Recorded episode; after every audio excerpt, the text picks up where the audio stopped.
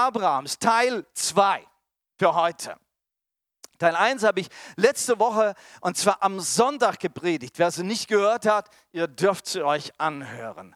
Das war Teil 1. Heute ist Teil 2 dran von Söhne Abrahams. Galater 3 für 6 bis 14. Wie war es denn bei Abraham? Abraham, so heißt es in der Schrift, glaubte Gott und das wurde ihm als Gerechtigkeit angerechnet. Daran müsst ihr doch erkennen, wer Abrahams Söhne und Töchter sind. Es sind die Menschen, die ihr Vertrauen auf Gott setzen. Von dieser guten Nachricht hat die Schrift schon lange im Voraus gesprochen. Sie kündigte an, dass Gott Menschen aus allen Völkern auf der Grundlage des Glaubens für gerecht erklären würde. Abraham wurde nämlich die Zusage gemacht, durch dich werden alle Völker gesegnet werden. Daraus folgt, wer immer sein Vertrauen auf Gott setzt, wird zusammen mit Abraham, dem Mann des Glaubens, gesegnet werden. Diejenigen hingegen, die ihre Hoffnung auf das Einhalten von Gesetzesvorschriften setzen, stehen unter einem Fluch. Denn es heißt in der Schrift, verflucht ist jeder, der sich nicht ständig an das halt, an alles hält, was im Buch des Gesetzes steht und der nicht alle seine Vorschriften befolgt. Und an einer anderen Stelle heißt es, der Gerechte wird leben, weil er glaubt. Daraus geht klar hervor, dass niemand, der sich auf das Gesetz verlässt, vor Gott gerecht dastehen kann. Denn beim Gesetz zählt nicht der Glaube.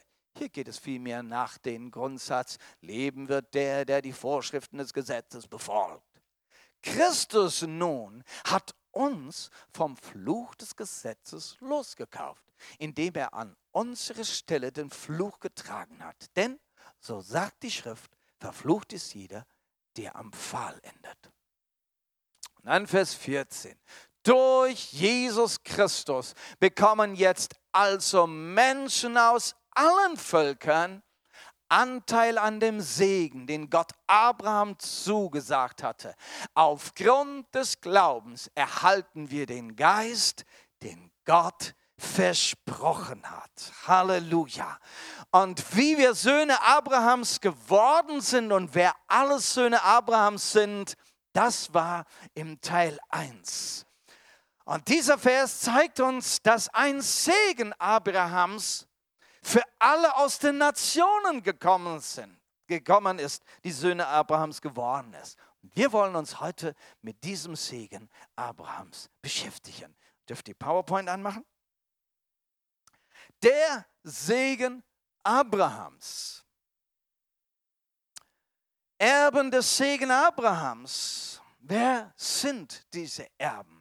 Lasst uns gespannt sein, was wir heute lernen. Es geht um den Segen Abrahams.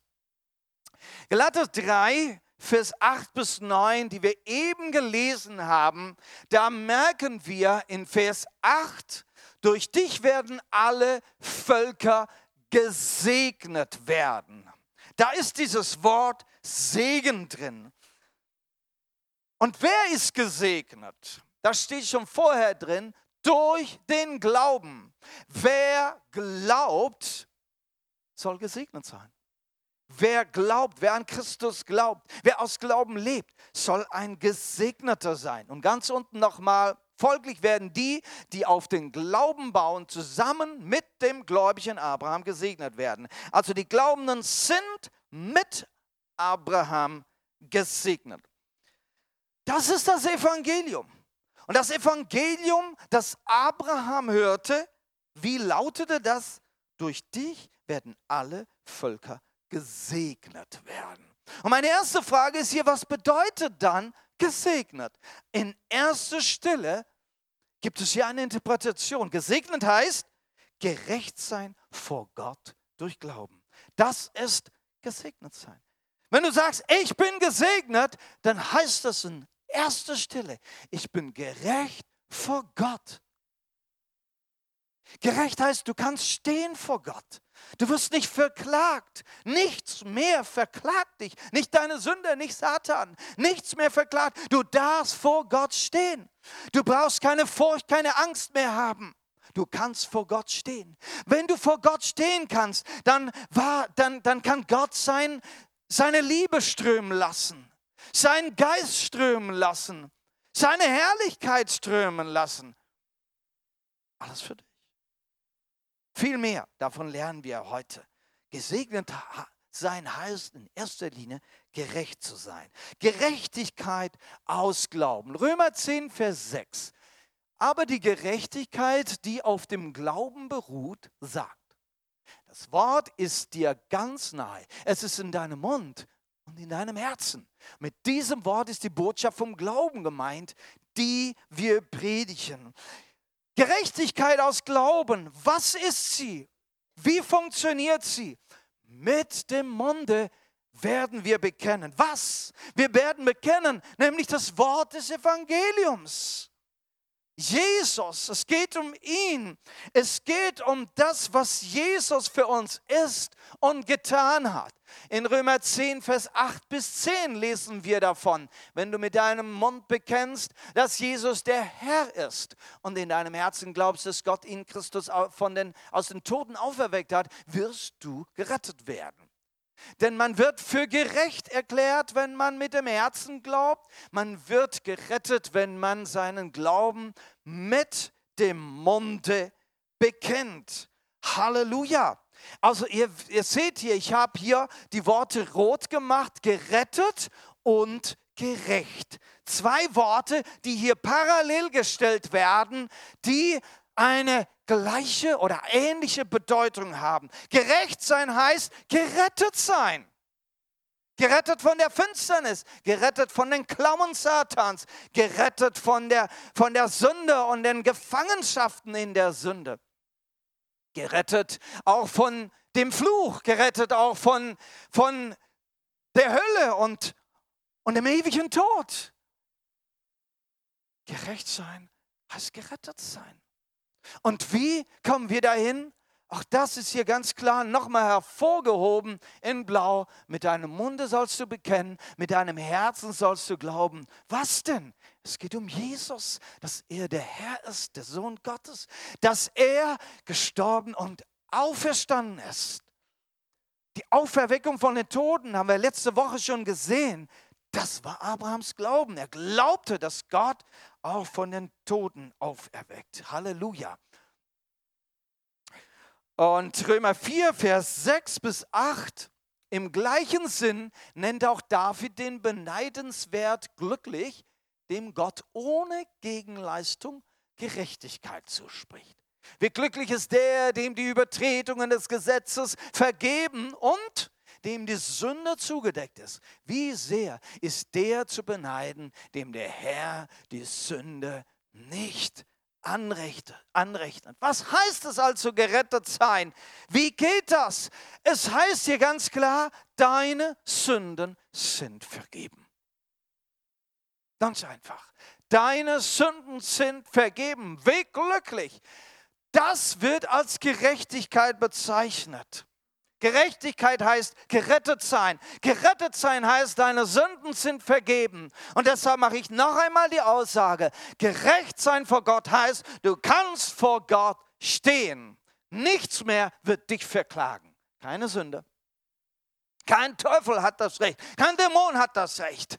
Kein Mensch hat das, das Recht, dich noch einmal zu verklagen. Deine Sünden sind vergeben. Sünde ist zugedeckt. So sagt das Wort. Halleluja. Der Segen Abrahams. Es gibt eine Türe zu diesem Segen Abrahams. Wisst ihr das? Es gibt diesen Segen Abrahams. Die Bibel redet davon. Wie kommen wir dahin? Da gibt es eine Tür. Diese Tür kann verschlossen sein, diese Tür kann geöffnet sein. Und wisst ihr, vorher war für uns diese Tür verschlossen. Wie wurde diese Tür aufgeschlossen, dass Segen Abrahams zu dir, zu mir kommen kann und auch zu dem Volke Israel und zu den Juden. Galater 3, Vers 11. Das gilt vor allen Dingen die, die unter dem Gesetz sind oder waren. Das heißt in erster Linie die Juden.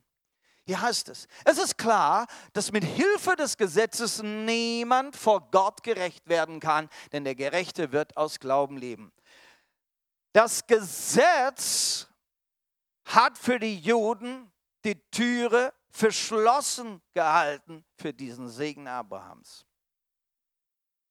Denn wer meint, dass er durch das Gesetz gerecht wird, der kommt nicht weiter, der steht vor einer verschlossenen Türe. Gerechtigkeit kommt aus Glauben. Gerechtigkeit kommt aus Glauben. Wer meint, im Gesetz zu leben, das Gesetz erfüllen zu müssen, kommt nicht weiter. Die Türe bleibt verschlossen zu dem Segen Abrahams. Aber jeder Jude, der anfängt zu glauben, durch Jesus Christus schließt sich ihm die Türe auf zu einem Segen. Und das ist der Segen Abrahams. Es soll ihm nicht verschlossen bleiben. Jesus öffnet diese Türe. Wie sieht es aus für uns, die aus den Heiden, aus den Nationen sind? lesen wir Galater 3, Vers 13 und 14. Von diesem Fluch des Gesetzes hat Christus uns freigekauft, Türe aufgeschlossen. Wer hat, wer hat freigekauft? Also ist Jesus der, der die Tür ist für uns. Halleluja. Jesus ist die Tür zu dem Segen Abrahams, indem er unsere Stelle, den Fluch sorry, indem er an unsere Stelle den Fluch auf sich genommen hat, denn es steht geschrieben, wer am Holz hängt, ist verflucht. Und dann, so sollte der Segen, den Abraham erhielt, durch Jesus Christus zu allen Völkern kommen. Durch Jesus Christus. Jesus ist die Tür zu diesem Segen. Ähm, denn Jesus hat ja den Glauben verkündigt. Das war die Botschaft von Jesus. Glaubt an das Evangelium. Glaubt an mich. Er sagt auch, ich bin der einzige Weg. Ich bin der Weg, die Wahrheit und das Leben. Jesus sagt auch, ich bin die Türe überhaupt, die zum ewigen Leben führt. Das hat Jesus immer wiederholt. Das hat er den Juden verkündigt und er hat seinen Aposteln, die auch Juden waren, aber Messiasgläubig wurden, mit diesem Evangelium ausgerüstet und sie gesandt, jetzt geht ihr in der Nationen und erzählt ihnen, dass durch mich, dass ich die Türe bin und dass durch mich auch die Nationen Zugang zu diesem Segen haben werden. Halleluja. Halleluja. Komm zu Jesus und du hast einen Zugang. Söhne sind gesegnet mit Geheimnissen Gottes. Hört sich gut an? Dass du Sohn Abrahams bist, das haben wir letzte Woche gemacht. Und jetzt darfst du heute wissen, durch Christus bin auch ich zu einem Sohn Abrahams geworden. Als Sohn gehört der Segen Abrahams auch dir. Halleluja. Söhne wissen so manche Geheimnisse der Familie. Sie wissen so manche Geheimnisse von Vater und Mutter, die kein anderer weiß. Gott hat so manche Geheimnisse. Wem offenbart er seine Geheimnisse? Seinen Kindern. Halleluja. Paulus redet von gewissen Geheimnissen. Die Geheimnisse waren, aber Gott sie offenbart hat seinen Aposteln und Propheten.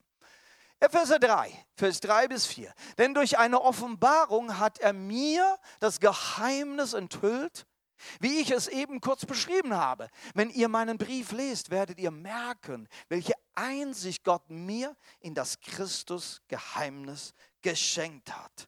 Halleluja. Es gibt ein Geheimnis und dieses Geheimnis ist enthüllt. Auch Abraham war ein Mensch, dem Geheimnisse Gottes anvertraut waren. Er war ein Freund Gottes und Gott hat ein Geheimnis ihm anvertraut. Wir wissen nicht, wie viele Geheimnisse er ihm anvertraut hat, aber eines zum Beispiel war, was Gott vorhatte mit Sodom und Gomorra.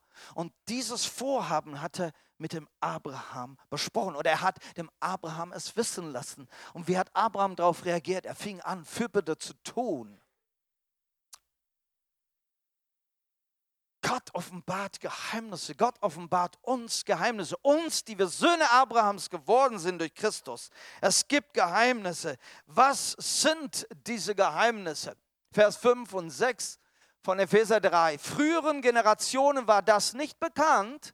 Er hat es aber jetzt seinen heiligen Aposteln und Propheten durch den Geist enthüllt. Und das sind die Apostel Christi. Die Apostel und dann die Propheten, also die Leiter der ersten Gemeinde. Durch sie hat der Heilige Geist dann diese Geheimnisse offenbart. Was sind sie? Die nicht-jüdischen Völker sollen mit, sollen mit am Erbe teilhaben. Das ist das Geheimnis. Die Völker, die aus den Nationen, die glauben. Was sollen sie? Sie sollen Miterben sein. Sie sollen mit teilhaben. Mit, das heißt mit wem? Mit wem? Mit den Juden, die gläubig geworden sind. Die Juden haben ein Erbe als Söhne Abrahams. Sie sind in dieser Linie. Es ist ihnen ein Erbe. Und jetzt gibt es plötzlich Miterben mit ihnen. Und wer sind diese Miterben? Die aus den Nationen. Wir alle, Halleluja. Und mit zu dem, zu dem einen Leib gehören. Es gibt ein Leib. Und welcher Leib ist das? Was sagt das Wort? Es gibt ein Leib Jesu, ein Leib Christi. Und wie heißt, sich, wie heißt dieser Leib Christi? Die Gemeinde, die Ekklesia. Halleluja. Und in dieser Ekklesia vereinen sich gläubige, Messias-gläubige Juden und Gläubige aus den Nationen. Und sie werden ein Leib. Gibt es keine Unterschiede mehr. Mehr dazu später. Halleluja. Die Heiden und die Juden in Christus formen einen Leib und dieser eine Leib soll erlöst werden. Die Zusagen Gottes, die in Christus Wirklichkeit wurden, sollten durch das Evangelium auch ihnen gelten. Und da steht eine Erlösung. Dieser Leib Christi soll erlöst werden, erlöst von der Welt, erlöst in ein ewiges Leben hinein. Diese Erlösung, diese Rettung ist schon dem Abraham versprochen, gehört zum Segen Abrahams. Halleluja. Well, Seid ihr soweit mitgekommen? Können wir noch ein bisschen weiter? Also, die Söhne sind also was? Das haben wir jetzt gelernt. Die Söhne sind auch Erben. Wir können da so manche Bibelstellen, die davon reden. Dann reden wir doch mal über dieses Erbe. Und wer? Wer sind also Erbe? Das sind Söhne. Wer sind diese Söhne? Das haben wir jetzt schon mehrmals gesagt. Lass uns mal nochmal in Galate 3 lesen, jetzt die Verse 24 und 25. So führte das Gesetz uns wie ein strenger mahnender Erzieher zu Christus. Und dieses uns, das schreibt Paulus als Stellvertreter seines jüdischen Volkes. Das Gesetz für das jüdische Volk war wie ein Erzieher, eine andere Bibelstelle sagt, ein Vormund, das habe ich später dazu geschrieben, damit wir durch den Glauben von Gott als gerecht anerkannt würden. Ah, das Gesetz hatte also ein Ziel, ja, für die Juden. Es war wie ein Vormund, ein Erzieher, ein Erzieher und hat auf ein Ziel hingearbeitet. Und das Ziel war, dass sie zum Glauben an Gott kommen. Das Gesetz war eine Vorbereitung für das Kommen Jesu, für das Kommen des Messias. Und jeder, der jetzt an diesen Messias glaubt, der hat's. Der hat's. Vers 25, nachdem nun der Glaube gekommen ist, stehen wir nicht mehr unter einem Erzieher. Halleluja. Nachdem der Glauben in Christus gekommen ist, für jeden Juden steht er nicht mehr unter dem Erzieher des Gesetzes, sondern er steht jetzt in einer Freiheit als ein mündiger Sohn. Hier das Gesetz ein Vormund für, einen, für ein unmündiges Kind. Ja, wir müssen uns jetzt vorstellen, als ein unmündiges Kind, das sein Erbe noch nicht verstehen kann, noch nicht in Empfang nehmen kann, noch nichts damit, noch nicht damit umgehen kann. Aber durch den Glauben an Jesus werden sie zu mündigen Söhnen das Erbe ist freigesetzt. Durch Christus ist das Erbe freigesetzt. Und sie können es jetzt annehmen. Halleluja. Ähm, Epheser 2, Vers 1, das ist jetzt geschrieben für die von den Heiden. Also wir, Da dürfen wir jetzt alle uns dazu zählen. Da heißt es, auch euch hat er mit Christus lebendig gemacht, obwohl ihr durch eure Sünden und Verfehlungen tot wart. Der Paulus sagt, ihr wart einfach tot. Ihr Heiden, ihr wart einfach tot in euren Sünden. Ihr wart nicht nur unmündige Kinder wie die Juden, die das Erbe noch nicht antreten konnten. Ihr wart tot. Da ging gar nichts. Da war gar nichts da. Darin habt ihr früher gelebt, abhängig vom Zeitgeist der Welt. Das waren wir. Das waren wir. Tot, einfach tot. Da gab es nichts. Da gibt's, dann gibt es auch nichts zum Erben, wenn du tot bist. Ich möchte hier vergleichen mit einer Geschichte, die Jesus uns gezeigt hat. Und das ist die Geschichte des verlorenen Sohnes. Die Geschichte kann man sehr viel verwenden und sehr viel davon profitieren. Heute mal ein anderer Gedanke.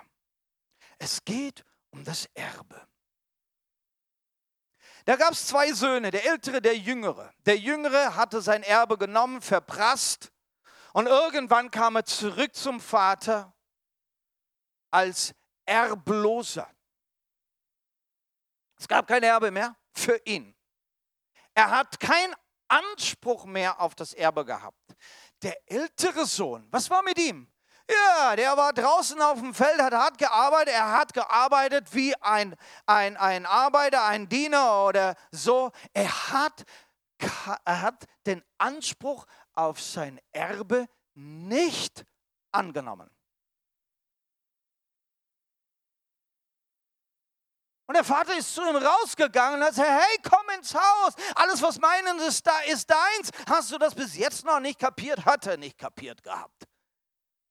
Er war ein Erbe, hat es nicht kapiert gehabt.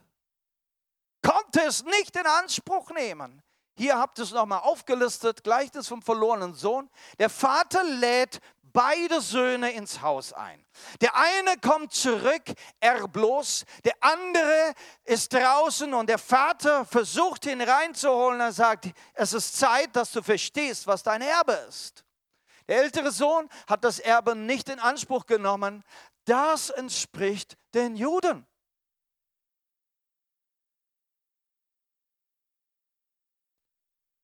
Sie sind unter dem Gesetz Unmündige Kinder haben keine Ahnung von ihrem Erbe.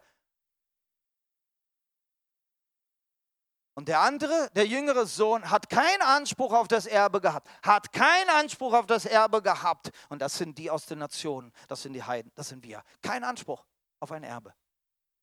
Nichts da für uns. Und der Vater lädt sie beide ein in sein Haus und sagt, ich möchte euch als Erben sehen. Ein Erbe ist etwas, was wir miteinander leben und genießen. Komm ins Haus. Und er nimmt diesen jüngeren Sohn und steckt ihm den Ring an den Finger. Ein Zeichen, du bist wieder angenommen und du bist jetzt angenommen als Miterbe. Das hat den älteren Sohn natürlich richtig heiß gemacht. Neidisch gemacht. Aber genau das sagt doch das Wort, dass die Heiden die Juden neidisch machen werden und anspornen werden, hey, ich habe doch ein Erbe, es wird aber Zeit, dass auch ich ins Haus komme.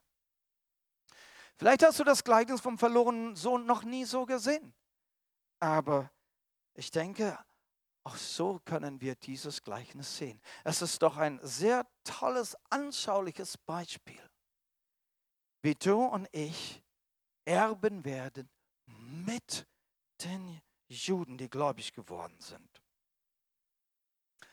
Galate 3, 26 bis 27. Denn durch den Glauben an Jesus Christus seid ihr mündige Kinder geworden. Und das jetzt für die Juden. Ihr seid mündige Kinder geworden und das heißt, Erbe ist für euch 100 Prozent voll jetzt da.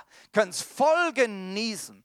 Und Vers 27, denn ihr alle, die ihr auf Christus getauft wurdet. Und jetzt sagt er alle, alle, also Juden und Heiden, alle, lassen sich taufen auf Christus. Und alle sind sie so mit Christus bekleidet. Halleluja. Jesus ist der Zugang zum Erbe für beide. Beide müssen zurück in des Vaters Haus und der Zugang ins Vaterhaus, der Zugang zum Erbe, der Zugang zum Segen Abrahams ist durch die Taufe in Jesus Christus. Hast du dich schon taufen lassen in Jesus Christus? Dann bist du ein Gesegneter, dann bist du Erbe geworden. Und wenn du noch davor stehst, dann sei ermutigt, geh den ganzen Schritt, denn es wartet noch so viel Gutes auf dich, dass du im Vaterhaus bekommen sollst. Und dann aus Epheser noch, Epheser 1, 12 bis 13. Und noch einmal an dieser Stelle auch im Epheserbrief macht Paulus den Unterschied zwischen wir, das sind die aus den Juden, und ihr, das sind die aus den Heiden. Epheser ist ja eine Stadt, eine griechische Stadt und die Gemeinde, die dort entstanden ist, also aus den Heiden entstanden. Aber Paulus schreibt, als wir für sich und die aus den Juden sind. Lesen wir solches? Ich habe wir und ihr in grün gemacht. Er wollte, dass wir zum Lob seiner Herrlichkeit da sind. Wir, die schon vorher auf den Messias gehofft haben. Na, ganz klar für die Juden, die schon vorher auf den Messias gehofft haben. Das sind die aus dem Huhn. Wir können das nicht sein, weil wir hatten ja keine Ahnung vom Messias. Die, hatten, die Heiden hatten zu, der, zu jener Zeit, vor 2000 Jahren, keine Ahnung vom Messias okay, dann konnten sie, konnten, konnten sie nicht auf den Messias hoffen noch warten. Aber die Juden. Und dann, Vers 13, und nachdem ihr, das sind die aus den Heiden, nachdem ihr das Wort der Wahrheit, die gute Botschaft von eurer Errettung gehört habt und zum Glauben gekommen seid, wurdet auch ihr mit dem versprochenen Heiligen Geist versiegelt Halleluja! Und wie sind wir dazugekommen? Durch das Evangelium, das wir gehört haben und geglaubt haben und versiegelt worden mit dem Heiligen Geist. Und davon haben wir auch letzte Woche gesprochen. Ganz am Schluss, dass wir den Heiligen Geist bekommen als ein Siegel, seine Krönung, als ein, äh, äh als ein Zeichen von, von diesem Bund Gottes und von diesem Ewigkeitswert. Also, wir sind immer wieder an verschiedenen Stellen hier ganz klar äh, hingewiesen, wie aus den Juden und aus den Heiden wir beide durch Christus zu Erben geworden sind. Also deshalb nennen wir uns gleichberechtigte Erben. Wow. Endlich geht's mal weiter. Gleichberechtigte Erben sind wir für alle Glaubenden. Es gibt nun keinen Unterschied mehr. Ihr kennt diese Bibelstelle. Hier ist sie nochmal, Galater 3, 28 und 29. Da gibt es keine Juden oder Nichtjuden, dem mehr Sklaven oder freie Männer oder Frauen, denn durch eure Verbindung mit Christus seid ihr alle zu einem geworden. Wenn ihr aber Christus gehört, seid ihr Abrahams Nachkommen und habt Anspruch auf das zugesagte Erbe. Halleluja. Ähm, jetzt springe ich mal ein bisschen weiter. Das Erbe ist zugewiesen von Anfang an in Christus. Und da haben wir Epheser 1, Vers 11. In ihm haben wir auch ein Erbe zugewiesen bekommen durch Christus. Dazu hat er uns von Anfang an bestimmt. Also hier nochmal eine Bibelstelle, die ganz klar sagt, es gibt ein Erbe für uns und das ist uns zugewiesen worden. Vers 14. Dieser Geist ist der erste Anteil, der Heilige Geist, der erste Anteil an unserem künftigen Erbe, der vollkommenen Erlösung. Der Geist Gottes, den du bekommst, und du sollst Geist erfüllt werden. Und durch den Geist Gottes hast du Zugang zu den Gaben und übernatürlichen Gaben Gottes, die wir heute schon haben. Und es wird hier als ein Anteil, eine Vorauszahlung gegeben es gibt noch eine vollkommene Erlösung. dass wir vollkommen befreit sind. Entweder wir sterben noch hier auf der Erde und gehen dann zum Himmel oder wir leben noch, wenn der Herr wiederkommt und wird uns mitnehmen und wir werden in Ewigkeit mit ihm sein. Das ist diese vollkommene Erlösung. Die wartet noch auf uns. Halleluja. Ein künftiges, zukünftiges Erbe. Das ist schon vorher bestimmt. Ähm, was habe ich jetzt? Epheser 1, Vers 3. Gepriesen sei Gott, der Vater unseres Herrn Jesus Christus, der uns mit jedem Segen geistlicher Art, der in der Himmelswelt vorhanden ist, in Christus gesegnet hat. Das nenne ich ein Erbe. Das ist das Erbe. Alle geistlichen Segnungen der ganzen Himmelswelt. Das ist dein Erbe. Wow, alle geistlichen Segen in der Himmelswelt. Da haben wir noch nicht mal die Hälfte davon erlebt.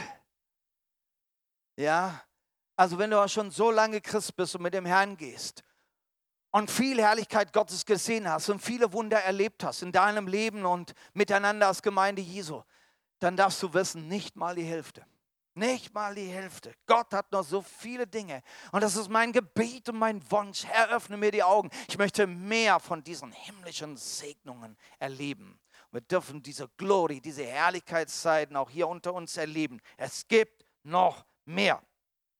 In Christus ist ein Ja und Amen aus 2. Korinther 1, Vers 20. In ihm, Christus, ist das Ja zu allen Zusagen Gottes. Darum sprechen wir durch ihn das Amen zur Ehre Gottes.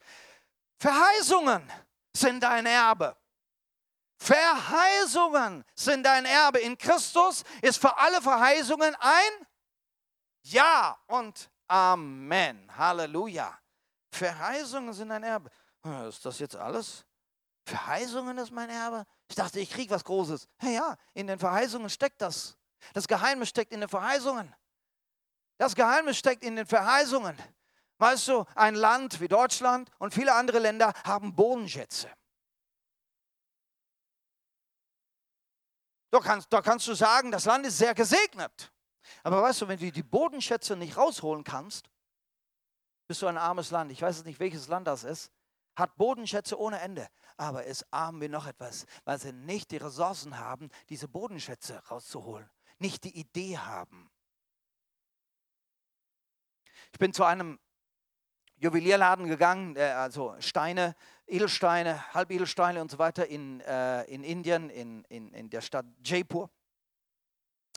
Äh, ein Geschäftsmann hatte mich mitgenommen dort. Ich traute meinen Augen nicht. Ja, Steine, die Menge in Säcke verpackt, Edelsteine. Ach, du liebe Zeit. Solche Säcke, nicht? also so 50 Kilo Säcke. Wow, nicht? wie Kartoffelsäcke. Hat er die Edelsteine drin gehabt. Oh, ich habe meine Augen nicht getraut. Und hat er unheimlich viele Steine auf, auf den Tisch gelegt. Nicht nur Edelsteine, auch andere Steine. Schön poliert, glänzend, geschnitten, geschliffen und so weiter. Ja, also gefunkelt und noch was. Und er sagte zu mir etwas, das hat mich echt begeistert. Er sagte, weißt du, die Steine, die du auf der Straße so mit dem Fuß rumkickst, wir sehen in den Steinen den Wert, den Schatz. Wir nehmen diesen Stein, schneiden, schleifen, polieren ihn und verkaufen dir für teures Geld.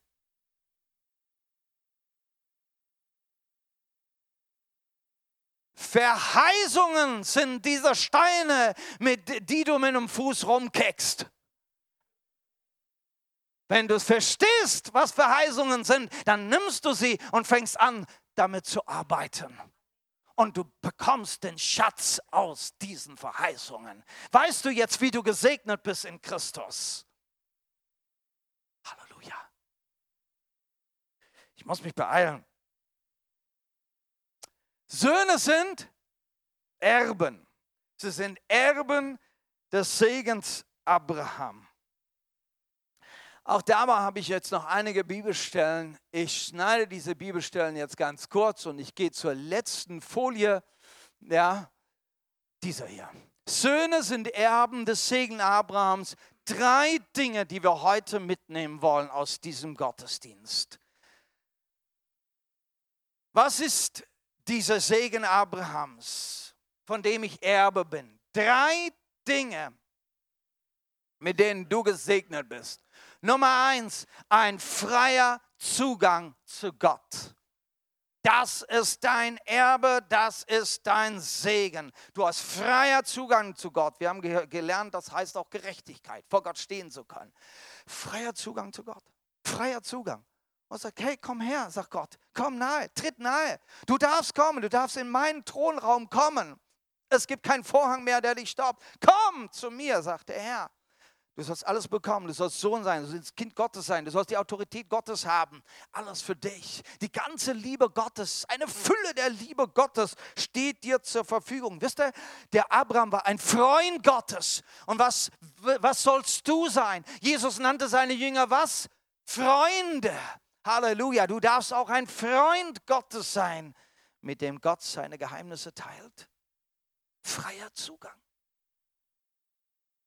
Keine Angst mehr vor ihm. Du bist Mitbürger im Himmel. Halleluja. Das zweite, ein unfassbarer Reichtum in Christus. Auch das ist aus einer Bibelstelle in Epheser. Unfassbarer Reichtum. Wisst ihr, der Abraham, der war reich an Ressourcen. Die Bibel redet davon, dass er reich war. Weißt, wisst ihr, was reich sein bedeutet? Es bedeutet seine Ressourcen kennen. Und ich habe gerade schon davon gesprochen. Seine Ressourcen kennen heißt reich sein. Reich sein heißt, ich kenne die Fülle und die Liebe Gottes. Ich kann mich ständig mit dieser Liebe füllen. Ich kenne diese Kraft und die übernatürliche Kraft Gottes. Ich kenne die Kraft des Heiligen Geistes. Ich kann mir sie holen. Der Geist Gottes, der ist in mir ausgegossen.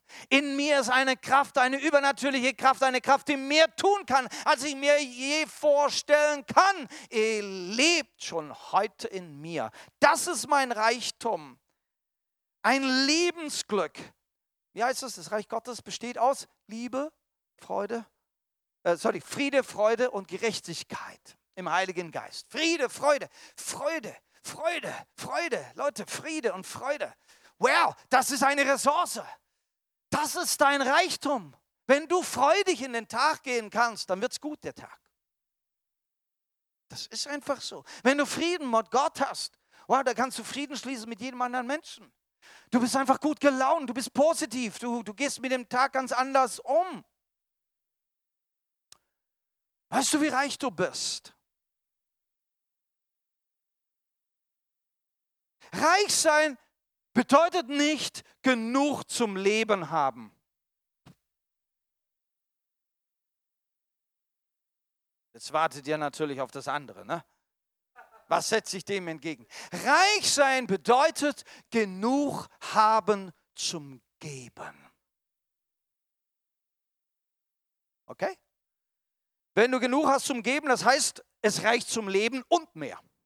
Es reicht zum Leben und mehr. Halleluja.